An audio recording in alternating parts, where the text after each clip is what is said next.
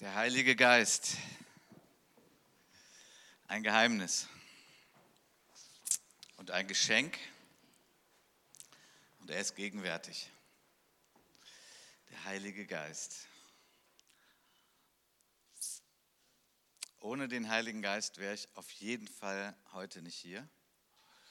Und ich denke, das gilt für die allermeisten hier im Raum, weil wir Menschen so defekt sind, so im Eimer sind, seitdem wir Menschen uns von Gott abgewandt haben und gesagt haben, das schaffen wir auch ohne dich, brauchen keinen Gott, war es sehr dunkel und finster in unseren Herzen. Und wenn nicht der Heilige Geist gekommen wäre und hätte uns etwas geoffenbart, etwas gezeigt, aus der Welt Gottes, nämlich Jesus, hätten wir alle keine Chance und dann wären auch die allermeisten heute nicht hier. Der Geist Gottes, über den wir also nachdenken wollen, diesen Monat, aber nachdenken finde ich ist viel zu kurz. Es geht auch heute nicht um Theorie, sondern es geht um das Leben mit Gott und das hat ganz viel mit dem Heiligen Geist zu tun. Wir wollen einfach ins Wort schauen aber ich möchte jetzt schon sagen, dass wir auch heute besonders anbieten werden, wenn wir das Abendmahl gleich nach der Predigt hier feiern miteinander, dass man auch sich segnen lassen kann für eine Erfüllung mit dem Heiligen Geist. Ob das nun vielleicht eine erstmalige ist oder ob das ein neues Entfachen ist, äh, was wir auch gleich lesen werden, was der Paulus auch empfohlen hat, dass man das ab und zu anfachen muss weil das nicht mehr so hell brennt, wie es mal war. So, das heißt, auch gläubige Leute, auch solche, die die Geisterfüllung schon erlebt haben, brauchen von Zeit zu Zeit ein Anfachen. Und das wollen wir heute auch tun, das wollen wir anbieten. Das macht ja dann der Heilige Geist in seiner Souveränität. Das hat ganz viel mit unseren Herzen zu tun, mit dem Willen Gottes zu tun. Und wir wollen einfach Diener hier sein, sowohl ich jetzt bei der Auslegung des Wortes als auch gleich, wenn wir dann nach dem Abendmahl auch diese Segnung anbieten. 2 Timotheus 1, Vers 6 und 7, das hat der Paulus dem Timotheus geschrieben. Paulus war so eine Art Mentor, auf jeden Fall ein geistlicher Vater für Timotheus. Das war ein junger Kerl, auch ein junger Pastor. Und er schreibt ihm in diesem zweiten Brief, aus diesem Grund erinnere ich dich an die Gabe, die Gott dir in seiner Gnade geschenkt hat, als ich dir die Hände auflegte? Lass sie zur vollen Entfaltung kommen. Denn Gott hat uns nicht einen Geist der Ängstlichkeit gegeben, sondern den Geist der Kraft, der Liebe und der Besonnenheit. Timotheus hat also den Heiligen Geist empfangen, als Paulus ihm Hände auflegte. Und Paulus schreibt ihm nun, ja, lass das zur vollen Entfaltung kommen oder wörtlich steht da eben, fach das wieder an. Denn das Feuer brennt nicht immer beständig hochlodernd. Das wäre nur, wenn wir Menschen perfekt wären. Das sind wir aber nicht. Das heißt, wir haben irgendwo Dinge, wodurch der Heilige Geist weniger wird in unserem Leben. Also ich rede ja gerade von einem Geheimnis. Also über den Heiligen Geist zu predigen ist mit das Schwierigste, weil er ist sehr komplex und er ist so viel mehr, als was wir in menschliche Worte fassen können. Deswegen will ich ganz nah am Wort Gottes bleiben, weil das ist das Klarste, was wir haben über den Heiligen Geist. Er ist und bleibt ein Geheimnis und er ist größer, als wir alle nur denken können und erfahren können. Er ist Teil der Dreieinigkeit. Er hat die Erde, den Kosmos mitgeschaffen in der Dreieinigkeit. Also wir können uns dahin rantasten, da etwas zu verstehen, aber der Heilige Geist ist und bleibt ein Mysterium, ein Geheimnis. Und der Unterschied zwischen einem Rätsel und einem Geheimnis ist, dass ein Rätsel kann man lösen. Aber ein Geheimnis muss einem geoffenbart werden. Also es muss einem geschenkt werden, es muss einem gezeigt werden. Da muss Licht angehen, wo es dunkel ist. Und wenn das Licht angeht, dann, ja, genau, so ist es. Aber niemand kann sich den Heiligen Geist ausdenken und niemand kann alles über den Heiligen Geist wissen und alles erklären. Er ist der Geist des allmächtigen Gottes und des souveränen Gottes. Das Geheimnis des Heiligen Geistes. Ich weiß nicht, wer unter uns so Physik interessiert ist oder gar Quantenphysik interessiert ist. Also ich bin ja so ein Forschertyp. Ich habe so die letzten Wochen mich ein bisschen, ganz bisschen mit Quantenphysik beschäftigt. Warum erwähne ich das jetzt hier? Nun, Forscher, die in der Richtung unterwegs sind, die stellen fest, dass das nicht alles so einfach zu erklären ist für uns Menschen. Ähm, also die Physik ist gut und die Naturwissenschaften sind gut. Wir können Dinge erforschen. Dadurch können wir viele gute Dinge tun. Das ist wirklich so. Naturwissenschaften sind gut. Es ist, glaube ich, auch ein Auftrag Gottes, als er sagte, die Erde zu bebauen und zu bewahren. Für mich sind die Wissenschaften damit drin, dass wir Dinge erforschen. Da passieren sehr viele gute Dinge durch. Ähm, und die Quantenphysik, die ist halt, die geht noch mal weiter als die, ich sag mal, Grundphysik. Und da stößt der menschliche Verstand, auch der sehr geniale Verstand, auf Grenzen, wo er sagt: Warte mal, aber irgendwie ist das Ganze noch mal viel größer, als wir bisher gedacht haben. Und ich denke dann: Ja, wow, so ist es ja auch wirklich.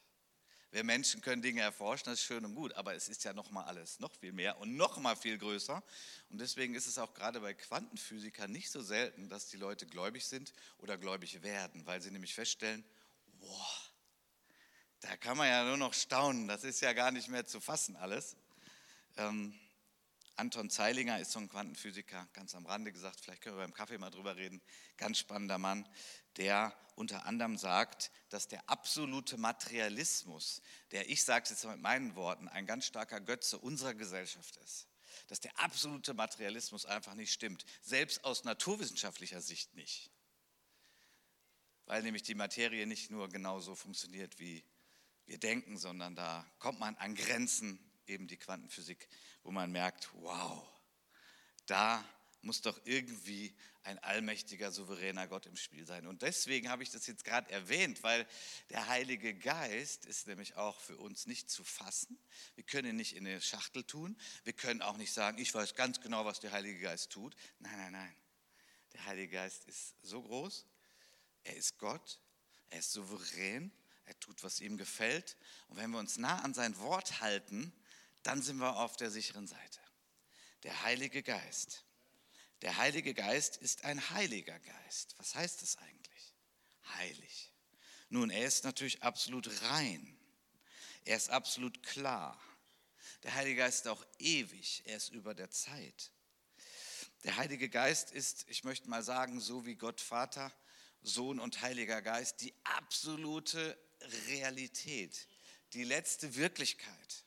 Das ist der Heilige Geist. Ja. Die, die Finsternis ist etwas, was vergeht, was dünner wird, was schwächer wird. Aber Gott selbst ist der Ewige, er ist die Quelle. Nur er ist die Quelle.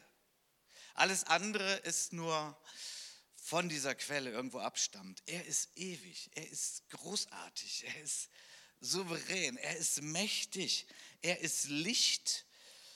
Und wie können wir das überhaupt erfassen?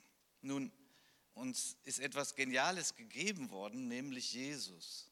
Jesus kam in unsere Welt als Mensch und er hat äh, gesagt zu seinen Jüngern, ähm, ja, und ihr kennt ja auch den Vater. Und dann sagen die Jünger, und das fand ich so cool, dass sie so ganz echt waren, ja, so ganz ehrlich, nicht so fromm, ja klar, wir kennen den Vater. Nee, die haben dann gesagt, hey, warte mal, Jesus, verstehe ich jetzt nicht, wieso kennen wir den Vater? Und dann sagt Jesus, ja, weil ihr mich kennt. Ah, Wer Jesus kennt, kennt den Vater.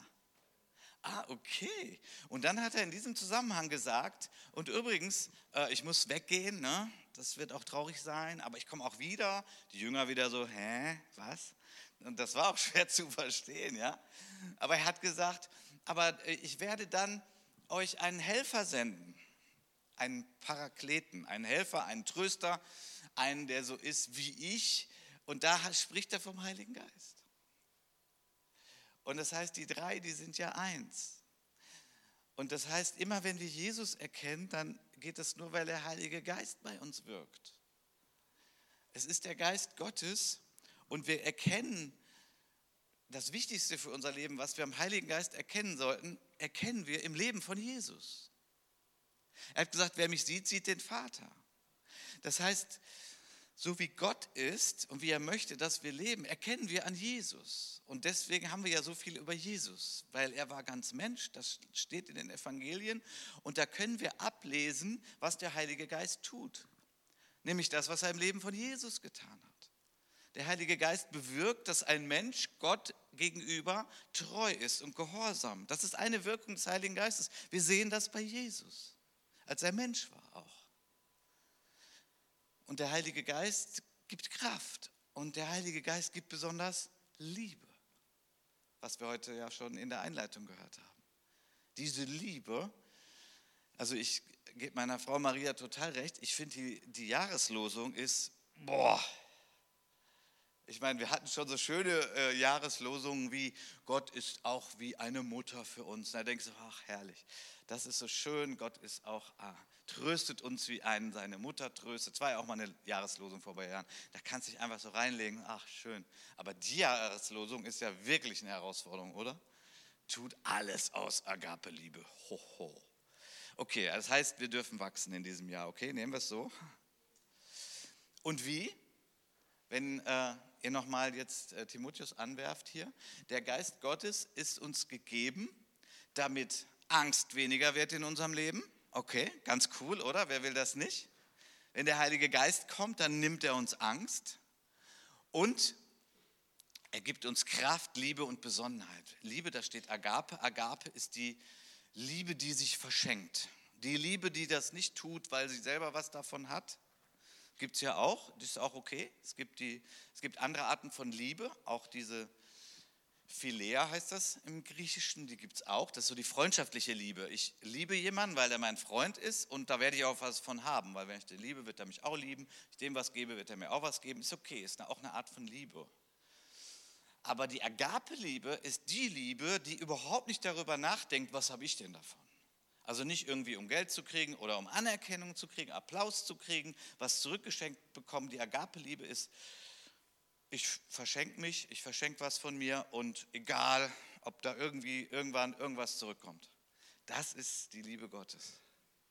So hat er uns seinen Sohn Jesus geschenkt. Und diese Liebe kultiviert der Heilige Geist in uns. Und die Besonnenheit. Also hier sind so drei Elemente genannt.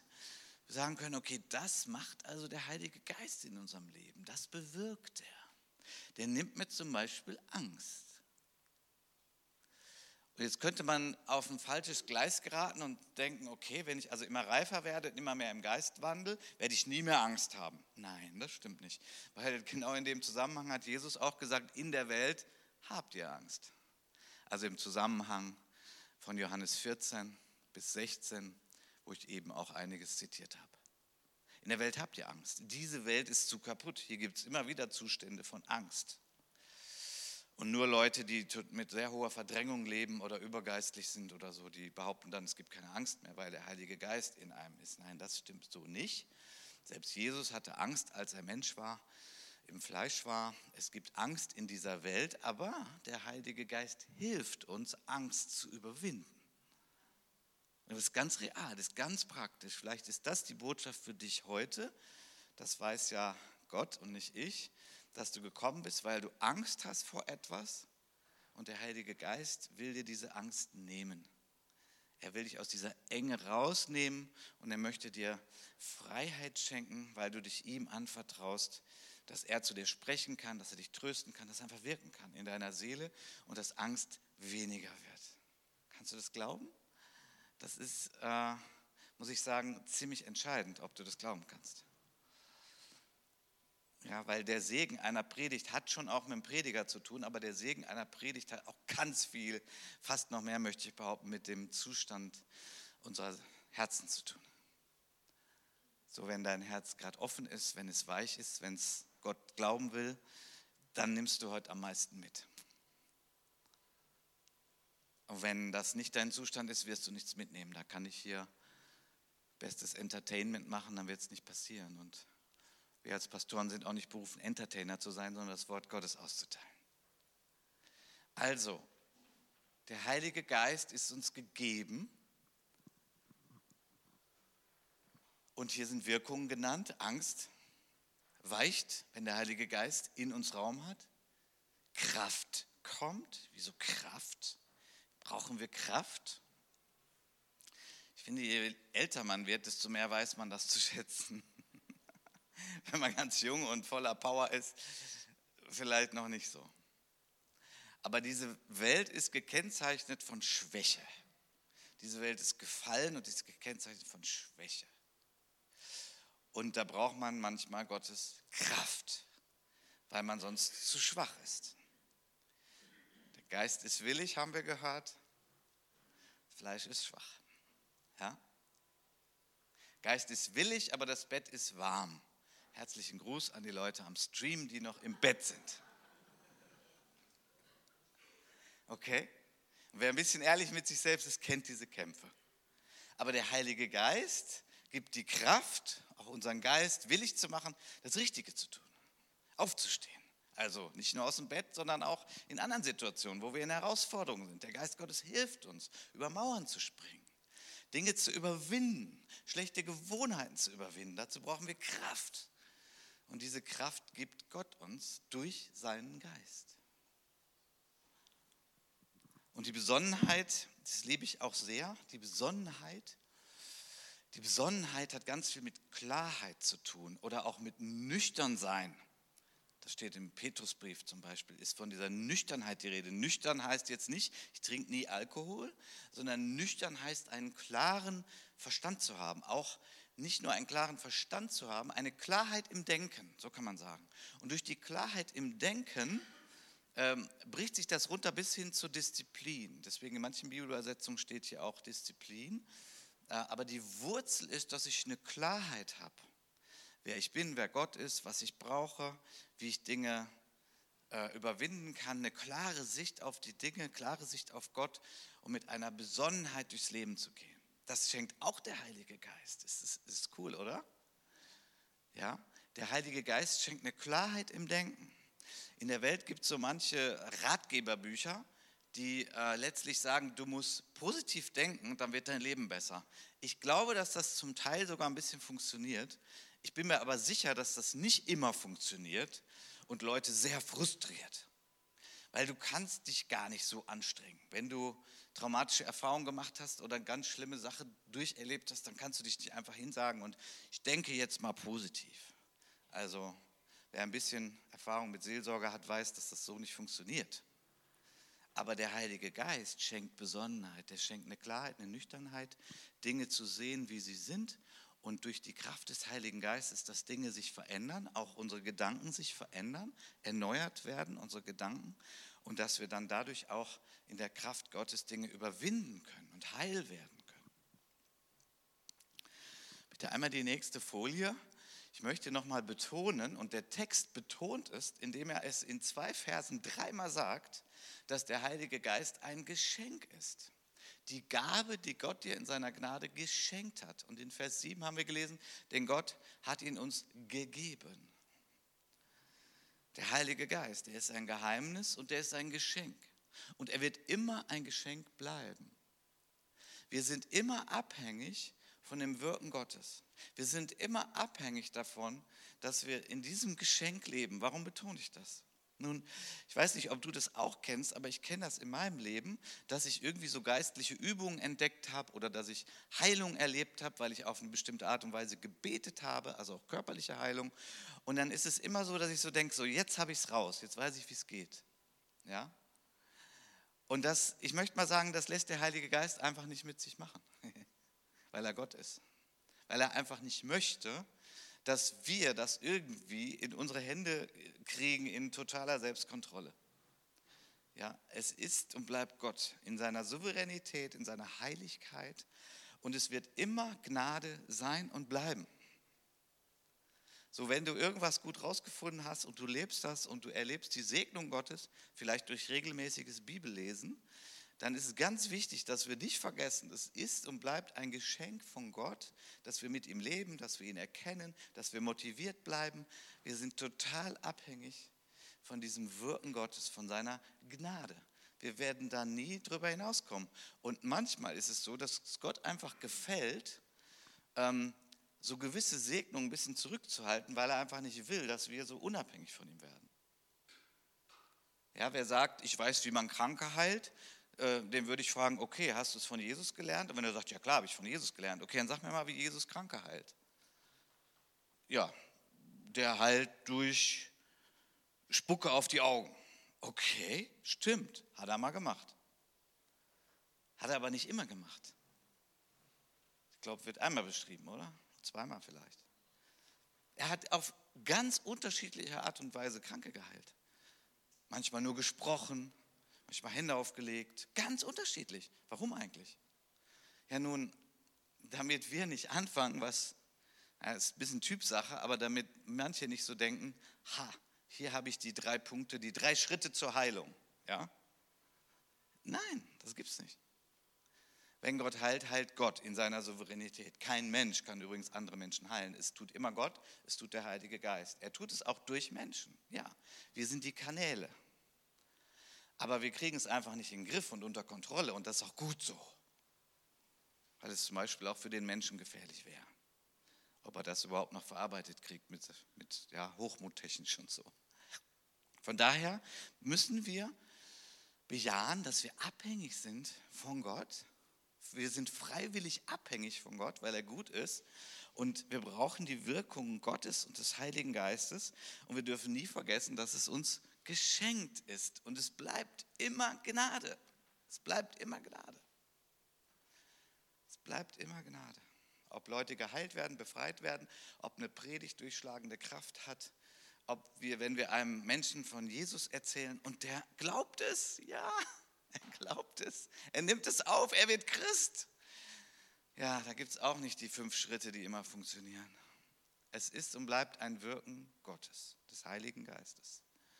Und wir sind einfach Kanäle und wir sind abhängig von ihm und es wird immer Gnade sein.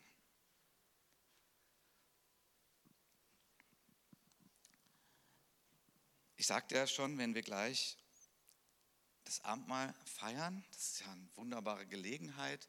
Wir kommen zum Tisch seiner Gnade. Wir kommen mit Glauben, wir überprüfen auch unsere Beziehung zu Gott. Ähm, und dann feiern wir, mutig komme ich vor seinen Thron, wie wir gesungen haben, weil das Blut von Jesus uns gerecht erklärt. Wir sind Kinder Gottes. Gott möchte, dass wir zu ihm kommen, dass wir nah bei ihm sind. Und dann wollen wir auch beten. Und eine entscheidende Frage ist, zum einen, glaubst du, dass der Timotheus das brauchte, das Anfachen? Also es gibt ja manche Christen, die sagen, ich bin Christ geworden und dass ich jetzt überhaupt sagen kann, Jesus ist der Herr, das kann ich nur, weil der Heilige Geist in mir wirkt. Und das stimmt, genau das sagt eine Bibelstelle. Und dann ist für manche Christen das Thema dann erledigt. Also Thema Heiliger Geist habe ich erledigt in meinem Leben, weil ich bin ja Christ geworden. Na gut, dann gibt es natürlich die Pfingstler, die sagen, du brauchst die Fülle des Heiligen Geistes. Und dazu gehöre ich auch. Und das glaube ich auch. Und ich habe die Fülle des Heiligen Geistes, bei mir war das so, die Fülle des Heiligen Geistes nicht am Tag meiner Bekehrung erlebt. Ich glaube aber, dass es das auch geben kann. Ja, auch hier ist wichtig, dass wir nicht in einem Schema festlegen und auch nicht, dass wir sagen, meine Erfahrung war so, dann ist es immer so. Nein, nein, nein. Aber meine Geisterfüllung war zu einem späteren Zeitpunkt. Aber selbst, dass ich das erlebt habe, heißt nicht, dass ich sagen kann, ja, Haken dran, Heiliger Geist, habe mich bekehrt, ich bin geisterfüllt, also das Thema haben wir erledigt. Nein, nein, nein, nein, nein. Das ist fatal. Das ist fatal. Und es gibt Lehren, ich würde sagen ihr Lehren, die sowas verbreiten. Und das ist eigentlich schade. Weil an mehreren Stellen, auch im Neuen Testament, werden wir herausgefordert, uns wieder dem Heiligen Geist zu öffnen, ihn herbeizubitten, diesen Segen zu erflehen, an mehreren Stellen ist davon die Rede, dass wir immer wieder eine Erfüllung mit dem Heiligen Geist brauchen. Ob das nun ein Leck ist, was wir haben, wo dieses Wasser des Lebens abfließt. Es gibt viele Bilder, viele Metaphern. Es ist mir eigentlich egal, welches Bild dich da anspricht. Aber ich hoffe, dass du diese Demut besitzt und sagst, ich brauche eine Erfüllung mit dem Heiligen Geist. Ich brauche ein neues Entfachen und dann ist jetzt natürlich die spannende Frage, ja, und wie geht das? Ich meine, so praktisch, wie wird das denn übermittelt? Da nochmal bitte die nächste Folie. Wie wird das denn übermittelt, der Heilige Geist? Das ist natürlich ein super spannendes Thema. Und auch hier stelle ich fest, es gibt dann immer wieder mal so Lehren, die legen das fest auf einen Weg oder auf zwei Wege. Die sagen, so geht das. Ja, die drei Schritte zur Erfüllung mit dem Heiligen Geist. Und ich möchte heute sagen, davon bin ich nicht überzeugt, sondern Gott ist souverän, total souverän. Und wir haben gelesen, als ich dir die Hände auflegte, das ist also eine Beschreibung dessen, was Paulus mit Timotheus gemacht hat. Er hat ihm die Hände aufgelegt und er hat den Heiligen Geist empfangen. Und das ist ein Übermittlungsweg Gottes, der uns auch wirklich mehrfach beschrieben wird im Neuen Testament und auch im Alten Testament. Paulus hat ihm die Hände aufgelegt, er hat den Heiligen Geist empfangen. Und das bieten wir gleich an, direkt im Rahmen des Abendmahls, wenn du Brot und Wein genommen hast, also Traubensaft, wenn du das genommen hast und du sagst, ich möchte, dass das entfacht wird in mir, ich brauche eine frische Erfüllung, ich brauche eine Berührung des Heiligen Geistes, wie immer du das auch nennst, aber, aber wenn, wenn das heute für dich auch wichtig ist, dann werden wir beten. Ich bitte dann nachher die Ältesten, Seelsorgeteam, wer so da ist, schaut einfach mal, wie viel nötig ist. Und wir werden das tun. Wir werden Hände auflegen und erlaubt uns bitte, dass wir diesmal nicht so fragen, was ist deine Not, was ist deine Krankheit, was möchtest du. Das geht gerne auch noch nach dem Gottesdienst, gerne wirklich von Herzen. Aber wir wollen heute die Zeit des Abendmahls nutzen, damit wer möchte, Handauflegung bekommt, eine Segnung und wir beten einfach nur, Geist Gottes, komm. Ja? Weil es geht nicht um Intellekt, es geht um unser Herz, es geht um unsere Bedürftigkeit. Und hier Deswegen habe ich diese Stelle noch mitgebracht. Lukas 11, also ich habe die mitgebracht, das klingt witzig, ne? Also, die steht in der Bibel, habe ich nicht mitgebracht, die steht überall in der Bibel. habe ich rausgesucht für diese Predigt. Lukas 11. Ist unter euch ein Vater, der seinem Kind eine Schlange geben würde, wenn es um einen Fisch bittet? Oder ein Skorpion, wenn es ihn um ein Ei bittet? Wenn also ihr, die ihr doch böse seid, das nötige Verständnis habt, um euren Kindern gute Dinge zu geben, wie viel mehr wird dann der Vater im Himmel denen den Heiligen Geist geben, die ihn darum bitten? Ich habe mal dieses, die ihr doch böse seid, hier markiert, weil ich das, finde das eigentlich ein bisschen schwierig, diese Bibelstelle.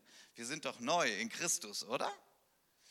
Also man kann das auch übersetzen mit, die ihr doch defekt seid.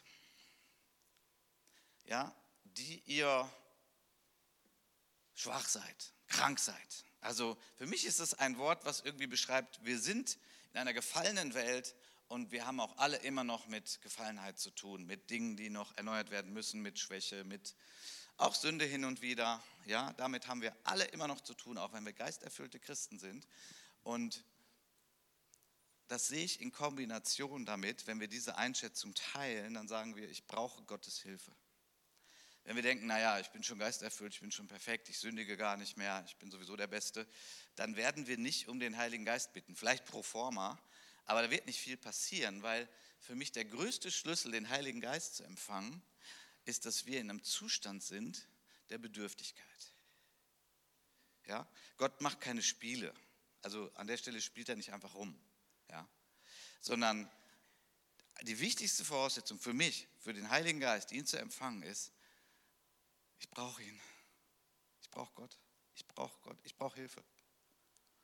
Wenn das da ist und wir im Hier und Jetzt sind, dann ist es die beste Voraussetzung, dass der Geist Gottes uns neu erfüllt. Wenn wir sagen, Papa, Vater, ich brauche ein Brot, ich brauche ein Ei. Kannst du mir das bitte geben? Ist doch herrlich, wie Jesus das formuliert hat, oder? Ich brauche dich. Ich brauche dich einfach. Ich brauche dich. Und wenn schon wir gefallene Menschen, also wenn wir nicht total psychisch krank und zerstört sind, wenn wir schon als Menschen einem Kind, das zu uns kommt, und erst recht auch noch das eigene Kind, ja. Ich möchte ein Ei. Ja, hier hast du eine Schlange. Ja, wie abstrus, oder? Wenn wir doch schon wo wir so einen Mangel an wirklich Agape-Liebe haben, aber doch haben wir natürlich Liebe für unsere Kinder. Wenn wir doch schon natürlich das Geben. Das will Jesus hier so deutlich machen. Dass wenn wir zu ihm kommen und sagen, ich brauche dich, ich brauche dich, ich brauche deinen Geist, ich brauche mehr von dir, ich brauche Hilfe, dann wird er uns die geben. Dann wird er uns den Heiligen Geist geben, wenn wir darum bitten. So, das ist das Entscheidende. Das ist das Entscheidende. Manche erleben diese Erfüllung mit dem Heiligen Geist ganz alleine in ihrer stillen Zeit, ohne dass jemand Hände auflegt. Es gibt mehrere Wege, Gott ist souverän. Er tut das, wie es ihm gefällt, dass Menschen mit dem Heiligen Geist erfüllt werden. Aber die Handauflegung ist schon sehr deutlich bezeugt im Neuen Testament. Es wird mehrfach in den Briefen erwähnt, es wird in der Apostelgeschichte mehrfach erwähnt, dass Gott sagt, okay, das ist ein Weg, den ich euch gebe, den ich euch anbiete. Jemand legt die Hand auf und das ist nicht spooky, das ist nicht irgendwie irgendein äh, Zauberfinger oder so, es hat alles gar nichts damit zu tun, aber es ist eine Geste, die Gott eingesetzt hat, die er autorisiert hat und durch die oftmals Leute den Heiligen Geist empfangen haben oder eine Neuerfüllung des Heiligen Geistes oder eine Wirkung des Heiligen Geistes oder eine Gabe des Heiligen Geistes. Und deswegen werden wir das schlicht im Gehorsam gegenüber Gottes Wort gleich machen. Und von daher die herzliche Einladung, jetzt nochmal an die letzte Folie, fach die Gnadengabe Gottes wieder an. Fach sie wieder an. Wie mache ich das? Indem ich demütig bittend, vertrauend, dass Gott wie ein guter Vater ist, mich segnen lasse. So ganz einfach, praktisch, simpel machen wir das heute. Beziehungsweise wir bieten das an, ist freiwillig. Okay? Dann gehen wir jetzt ins Abendmahl.